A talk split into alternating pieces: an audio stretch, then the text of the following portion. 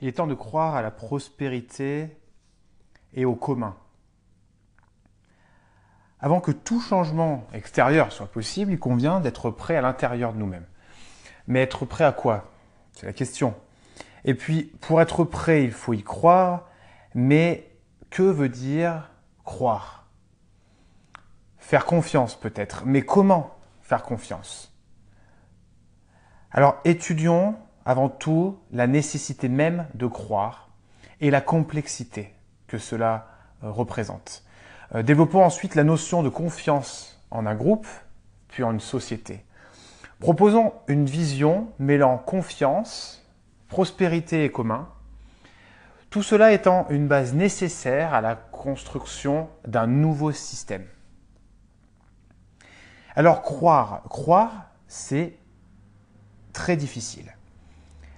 Car dans notre système qui est basé sur une religion scientifique, d'un côté, tout peut être remis en question, mais d'un autre, on ne croit que ce qui est validé par l'expérience. Si on couple ce comportement à notre monde qui est noyé sous l'information, ça devient très difficile de changer de paradigme rapidement parce qu'il faut déjà être au courant des expériences ont été validées. Il faut ensuite faire confiance, donc croire au sérieux de ces expériences-là, pour ensuite croire au sujet même de l'expérience ayant été validée. Donc, trouver l'information, croire en l'expérience validée, et puis croire au sujet même de l'expérience. Donc tout un cheminement, tout un cheminement euh, en trois étapes nécessaires pour arriver à vous saisir au cœur. Ensuite, il faut remettre en question ses propres croyances. Souvent, elles sont en plus de ça installées depuis un bon bon moment et euh, arriver à faire de l'espace pour y installer une nouvelle forme de vérité. Donc reconnaître ces vérités actuelles, les remettre en question et ensuite installer une nouvelle vérité. Trois étapes. De plus, ce qui nous amène à six étapes en tout pour arriver à changer de paradigme. Certainement, d'ailleurs, le strict minimum, parce que pour certains, il faudra aussi remettre en question non seulement la pensée, mais aussi les activités en cours, les collaborations, ses objectifs, etc. Et ça commence à faire une montagne. En effet, passer d'une pensée et d'une activité conduite par la recherche de croissance personnelle à un mode de vie en confiance et basé sur la recherche de prospérité, alors là, c'est d'ores et déjà toute une aventure. Heureusement, grand heureusement, il y a des acteurs présents pour accompagner cette transition, pour aider chacun à croire en soi, en l'autre, et plus globalement à la notion des communs. Parce que tout simplement, si on ne croit pas en soi, il est quasiment impossible de croire en l'autre. Et si l'autre, et si l'autre n'est pas là, sans l'autre, il n'y a pas de société, il n'y a pas de commun, et donc un monde d'individualité isolé, infertile à la vie. La vie est une interconnexion. Ensuite, croire en soi. Comme vu précédemment, le premier virage est personnel. Il repose en premier lieu sur l'observation et l'écoute. Comment est-ce qu'on peut modifier son soi intérieur sans interaction avec le monde extérieur Du moins, lorsque l'on veut vivre dans le monde. Parce qu'il y a aussi la 16 et se retirer de l'activité commune.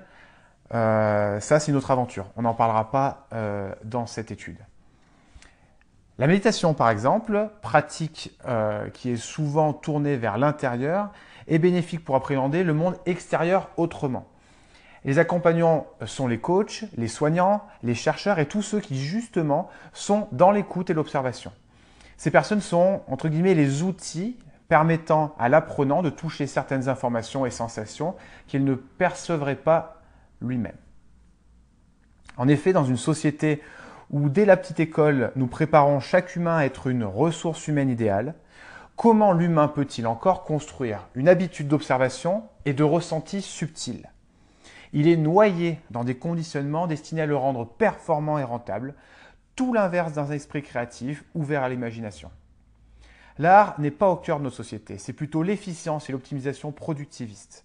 Tout cela relève du nécessaire dans un monde de l'industrialisation et de la production matérielle de masse, mais ce n'est plus adapté du tout dans une société basée sur la connaissance, l'échange et les services.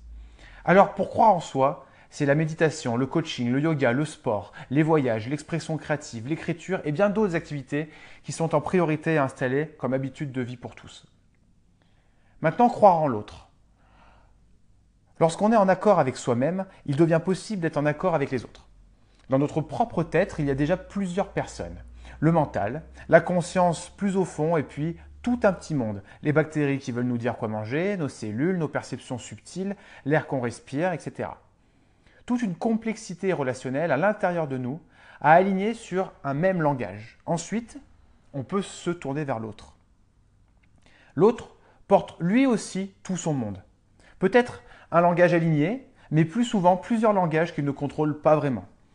Comment alors se comprendre, communiquer efficacement pour aligner les langages de plusieurs individus? Comment, avec toutes ces barrières, faire confiance? Nous conviendrons de la complexité à aligner deux humains, alors pour aligner un groupe de travail, un collectif, une communauté. Est-ce que seulement certains protocoles peuvent être établis? L'être humain essaie de théoriser tout type de moyens pour atteindre un équilibre social et une confiance collective, mais rien n'est encore très adapté. Est-ce simplement possible de déterminer des principes communs en termes d'organisation et de communication? Ou est-ce qu'il est nécessaire de faire confiance à quelque chose de plus subtil que notre intellect. L'argent est notre liant actuel, notre tiers de confiance. Mais est-ce encore adapté à notre ère? N'est-ce pas trop simpliste face à la complexité du réel? Alors observons un peu du côté des plantes.